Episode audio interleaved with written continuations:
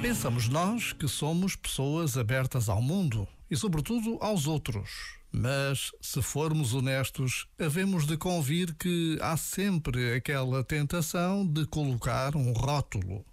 Não viria daí tanto mal ao mundo, não fosse a perspectiva ser invariavelmente do lado de cá da minha trincheira.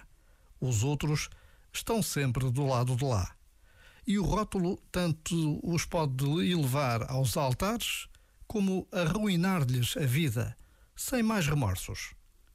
Fazer o esforço de sair de si e olhar de frente e para a frente pode ser um gesto de sensata cidadania. Já agora, vale a pena pensar nisto. Este momento está disponível em podcast no site e na app.